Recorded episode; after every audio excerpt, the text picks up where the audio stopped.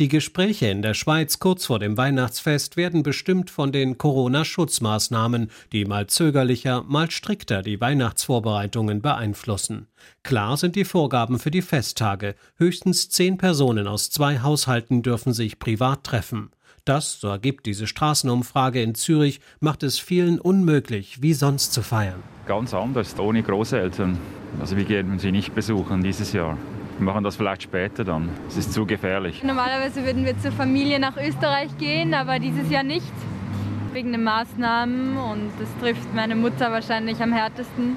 Wir müssen alle ein bisschen umdenken, aber wir versuchen das Beste daraus zu machen. Ja, Weihnachten wird dieses Jahr ein bisschen anders als wie gewohnt. Ähm, normalerweise feiern wir dreimal Weihnachten. Zweimal haben wir abgesagt und einmal noch im ganz kleinen Rahmen mit der Schwiegermutter. Schweizer Politiker und Gesundheitsexperten empfehlen Familien eine Waldweihnacht. Bei geringem Ansteckungsrisiko im Freien könnte man Tiere mit Äpfeln und Nüssen beschenken. Der Vorschlag stößt bei vielen auf offene Ohren. Förster fürchten bereits, der Wald könnte überrannt und vermüllt werden.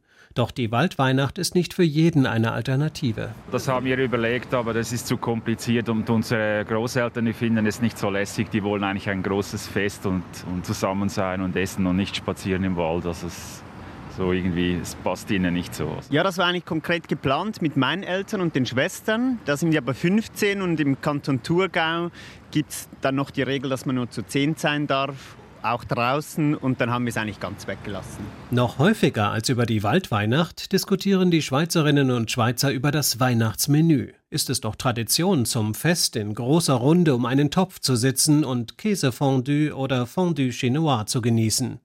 Doch in diesem Jahr dürfte die Angst vor dem Virus mit am Tisch sitzen. Besonders wenn mehrere Haushalte zusammenkommen, so rät der Basler Kantonsarzt Thomas Steffen auf der offiziellen Pressekonferenz des Schweizer Bundesamtes für Gesundheit. Würde ich empfehlen, zwei Sets zu nehmen und die beiden Familien so in Abstand zu halten, dass das gut geht. Das ist also möglich, aber so der Klassiker, wir sind zu zehnt um einen Topf, der empfiehlt sich nicht. Tatsächlich bewegt die Fondue-Frage viele. Die letzten Wochen war das auch immer wieder Thema unter Freunden, dass das vielleicht nicht gerade die beste Idee ist, was zu machen, wo man aus einem Topf isst.